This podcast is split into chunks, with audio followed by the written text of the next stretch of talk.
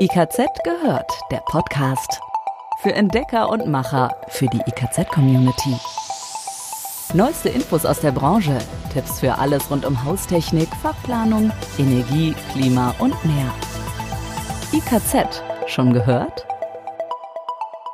Herzlich willkommen zu IKZ gehört mit einer neuen Ausgabe. Mit dabei sind Dirk und Andrea aus dem IKZ Podcast Team. Schönen guten Tag. Wir versorgen Sie regelmäßig mit den wichtigsten Infos rund um Haustechnik, Energie, Klima, Fachplanung und mehr. Alle hier im Podcast genannten Links und Quellen finden Sie wie immer in den Notizen für die jeweilige Folge, also in den Show Notes von IKZ gehört. Und natürlich zum Nachlesen in unseren Fachmagazinen. Und das hier sind unsere Themen für heute im Überblick. Eines meiner Themen heute, Schäden an Zirkulationsleitungen und in welchen Situationen sie von Erosion als Schadensursache ausgehen können. Personal ist und bleibt in der Sanitär-, Heizungs- und Klimatechnikbranche knapp und wertvoll. Das hat jetzt auch das Bundesinnenministerium erkannt. Wir haben heute die Antwort darauf, wie SHK-Teams es schaffen können, durch kluge Partnerschaften zusätzlich große lukrative Projekte umzusetzen. Und es geht um das Aufstiegs-BAföG. Dazu gleich mehr. Es geht um Schäden an Kupferrohrinstallationen im Warmwassersystemen und darum, wie man erkennt, dass es sich dabei um Erosion als Schadensursache handelt. Laut Experten des Deutschen Kupferinstitut Berufsverbandes e.V. treten Undichtigkeiten durch Erosion im Warmwasser oder Zirkulationsleitungen aus Kupfer häufig im Bereich eines Bogens auf. Dabei handelt es sich weniger um eine Korrosion als eher um einen stetigen mechanischen Abtrag der schützenden Oxidschichten, zum Beispiel durch zu hohe Fließgeschwindigkeiten oder mangelhafte Verarbeitung. Es wird empfohlen, die zulässige Fließgeschwindigkeit des Trinkwassers in der Installation den Normen entsprechend zu begrenzen. Außerdem sei es technisch und wirtschaftlich nicht sinnvoll, größere Wassermengen als erforderlich umzuwälzen. Eine Begrenzung der Fließgeschwindigkeit kann also effektiver zur Vermeidung von Erosion beitragen. Man kann diese Erosionsschäden auch durch bestimmte Merkmale erkennen, so die Experten. Der größte Teil der inneren Oberfläche ist mit einer homogenen carbonatischen Deckschicht versehen.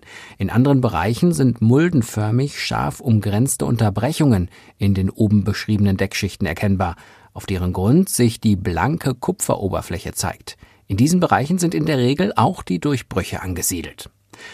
Örtlich überhöhte Fließgeschwindigkeit verursachen einen ständigen Abtrag von frisch gebildeten Schichtprodukten, was zur beschriebenen Muldenbildung führt. Daraus resultiert die Empfehlung, die Fließgeschwindigkeit in Zirkulationsleitungen möglichst niedrig zu halten, maximal 0,5 Meter die Sekunde. Mit Einhaltung einer Strömungsgeschwindigkeit innerhalb dieses Wertes kann das Auftreten von Erosion so gut wie ausgeschlossen werden.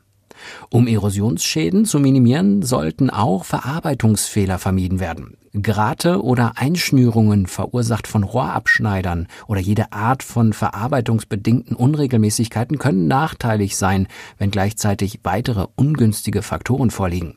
Zur Schadensvermeidung ist auf jeden Fall ein thermisch-hydraulischer Abgleich der einzelnen Stränge untereinander vorzunehmen. In der Regel kann der Zirkulationsvolumenstrom durch den Einsatz geeigneter Regulierventile reduziert werden, wobei in jeden der vorhandenen Stränge oder Etagenverteilungen jeweils ein solches Ventil einzusetzen ist. Positiver Nebeneffekt, der thermisch-hydraulische Abgleich ermöglicht eine kontrollierbare thermische Desinfektion der Anlage zur Eindämmung der Gefahr des Legionellenwachstums. Wenn die Fließgeschwindigkeit also im Warmwassersystem auf das zulässige Maß reduziert wird, ist die Ursache des Schadens beseitigt. Weitere Schäden gleicher Art sind in Zukunft dann nicht mehr zu erwarten. Kleiner Tipp am Ende. Weiterführende Hinweise zur sachgerechten Einregulierung von Zirkulationssystemen sind dem DVGW Arbeitsblatt W553 zu entnehmen. Betriebe, die sich auf Sanitär-, Heizungs- und Klimatechnik spezialisiert haben, sind weiter sehr gefragt. Das ist natürlich gut für die Auftragsbücher.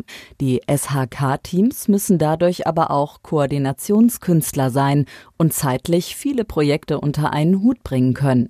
Flächenheizungsprojekte zum Beispiel sind attraktiv und gut kalkulierbar, sind aber auch sehr personalintensiv. In Zeiten knapper Personalressourcen überlegen sich viele Fachbetriebe deshalb zweimal, ob sie bei einem solchen Projekt mitbieten. Um das Handwerk und den Absatz der eigenen Produkte zu unterstützen, bieten renommierte Heiztechnikhersteller die Verlegung durch Partnerbetriebe oder eigenes Montagepersonal an. Die Einzelheiten. Das SHK-Handwerk ist in weiten Teilen nach wie vor ausgelastet. Das gilt auch in Zeiten der Corona-Krise. Aufträge werden aufgeschoben, nur selten aufgehoben. Rohrbrüche, undichte Kessel oder ein defekter Warmwasserregler müssen weiterhin zeitnah repariert werden. Nicht umsonst sind Sanitär-, Heizungs- und Klimabetriebe Teil der kritischen Infrastruktur in Deutschland. Das hat auch das Bundesministerium des Innern für Bau und Heimat dem Zentralverband Sanitärheizung Klima bestätigt. Personal ist und bleibt im SHK-Handwerk ein knappes, wertvolles Gut. Mitunter reichen die eigenen Kapazitäten nicht aus, um beispielsweise größere, lukrative Bauvorhaben umzusetzen. Zahlreiche Heiztechnikhersteller haben sich deshalb mit einem Partnerbetrieb zusammengetan oder eigenes Montagepersonal im Team. So fangen sie die knappen Montagekapazitäten auf. Ein guter Ansatz, denn gerade bei großen Projekten ist die Arbeit meist zeitintensiv. Wertvolles Personal ist eingespannt und kann durch diese neue Kooperation vielleicht auch an anderer Stelle eingesetzt werden. So machen es zum Beispiel die Rotwerke. Sie haben ein Dienstleistungspaket entwickelt, das die Verlegung anbietet, aber auch die Planung, Beratung und den After-Sales-Service. Das Paket heißt Rot Service Plus. Abheizkreisverteiler bietet Purmo seinen Verlegeservice für Industrie- und Freiflächenheizung, Wandheizung, Sportbodenheizung oder auch Elektroflächentemperierung an. Hersteller Argilla-Therm ermöglicht ebenfalls über externe Partner die Verlegung seiner wassergeführten Lehmklimasysteme für Decke, Boden und Wand. Nicht alle Hersteller bieten diese Komplettpakete für alle Größen an. Bei einigen geht es ab einer Größe von 100 Quadratmetern los. Leistungsgrenze ist in der Regel der Heizkreisverteiler, der vom beauftragenden Fachhandwerker installiert und an die Versorgungsleitungen angeschlossen wird. Und wie sieht's mit den Kosten aus? Die Kosten für den Verlegeservice variieren je nach Unternehmen, sind aber transparent und lassen sich damit gut in das eigene Angebot integrieren. So können Betriebe der Sanitär-, Heizungs- und Klimatechnikbranche gut rechnen, im Kalender und auf dem Konto. Eine Kalkulationssicherheit also durch schlaue Kooperationen und Paketleistungen. Eine Übersicht zu Herstellern und Leistungen gibt es online bei uns im Internet auf www.ikz-select.de. Das Thema Fort- und Weiterbildung ist in Zeiten des Coronavirus etwas ins Abseits geraten und laut Experten zu Unrecht. Denn Weiterbildung ist und bleibt auch in Krisenzeiten ein Schlüssel zum unternehmerischen Erfolg in der Zukunft. Der Staat greift dem heimischen Handwerk mit dem neuen Aufstiegsfortbildungsförderungsgesetz, kurz Aufstiegs-BAföG, dabei mächtig unter die Arme. Das Aufstiegs-BAföG fördert die Vorbereitung auf mehr als 700 Fortbildungsabschlüsse wie Meister, Fachwirt, Techniker, Erzieher oder Betriebswirt. Es wird zu 78 Prozent vom Bund und zu 22 Prozent von den Ländern finanziert. Ein Förderanspruch besteht dann auf jeder der im Berufsbildungsgesetz und der Handwerksordnung verankerten Fortbildungsstufen sowie Fortbildungsabschlüsse, die gleichwertig sind. Mit der Förderung von bis zu drei Fortbildungsabschlüssen wurde eine jahrelange Forderung des Handwerks gesetzlich umgesetzt, zum Beispiel vom Gesellen zum Meister oder vom Meister zum Betriebswirt. Tipp, eine Übersicht, wo in den verschiedenen Bundesländern Anträge auf das Aufstiegs-BAföG gestellt werden können, gibt es hier in den Shownotes von dieser Podcast-Folge. Denkbar ist also für Gesellen unter anderem eine Fortbildung zum staatlich geprüften Heizungs-, Lüftungs- und Klimatechniker. Diese bundesweit anerkannte Aufstiegsfortbildung ist dem gleichen Qualifikationsrahmen zugeordnet wie einem Bachelorabschluss an Hochschulen. Zulassungsvoraussetzungen gibt es natürlich auch. In der schulischen Ausbildung zum Beispiel ein Sekundarabschluss 1, Realschulabschluss oder ein gleichwertiger Bildungsstand und Abschlusszeugnis der Berufsschule sind erforderlich. Berufliche Kenntnisse natürlich auch für die gewählte Fachrichtung sowohl einschlägige Berufsausbildung als auch einschlägige Berufstätigkeit von zwölf Monaten bis zum Lehrgangsende. Wie so oft gilt allerdings auch hier keine Regel ohne Ausnahme. So ist zum Beispiel regelmäßig der Hauptschulabschluss in Verbindung mit dem Berufsschulabschluss statt des Realschulabschlusses ausreichend. Nach dem Motto Fordern und Fördern kann auch der Arbeitgeber durch gezielte Information und Unterstützung für eine berufsbegleitende Aufstiegsfortbildung die positive Einstellung seiner Mitarbeiter zum Beruf für das eigene Unternehmen nutzen. Arbeitgeber können Gebühren übrigens auch zum Beispiel für eine berufsbegleitende Technikerfortbildung ihrer Angestellten oft steuerfrei übernehmen. Die Übernahme von Fortbildungskosten stellt meist keinen Arbeitslohn dar, wenn die Bildungsmaßnahme im Interesse des Arbeitgebers durchgeführt wird. Möglich ist auch die Finanzierung über ein Mitarbeiterdarlehen. In diesem Fall finanziert der Arbeitgeber dem Arbeitnehmer die Studiengebühren vor und erlässt ihm nach bestandener staatlicher Technikerprüfung das gesamte Darlehen oder zur Mitarbeiterbindung jeden Monat eine bestimmte Summe.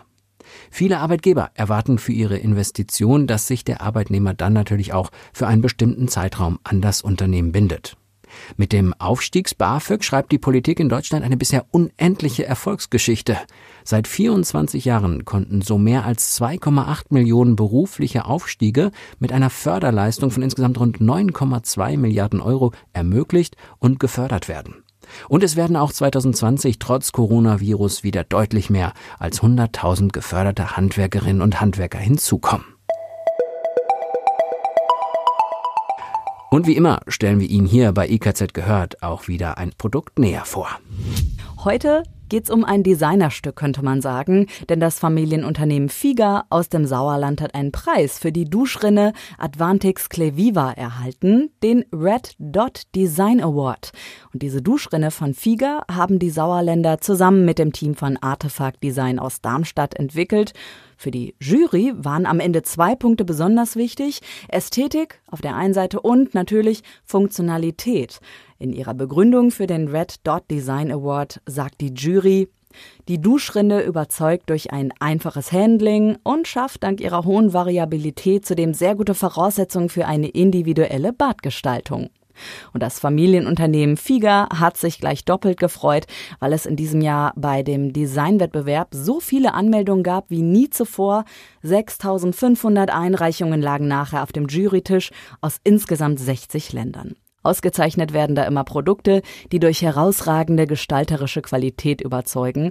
Und dazu zählt 2020 auch die Duschrinne Advantix Cleviva aus dem Hause Figa.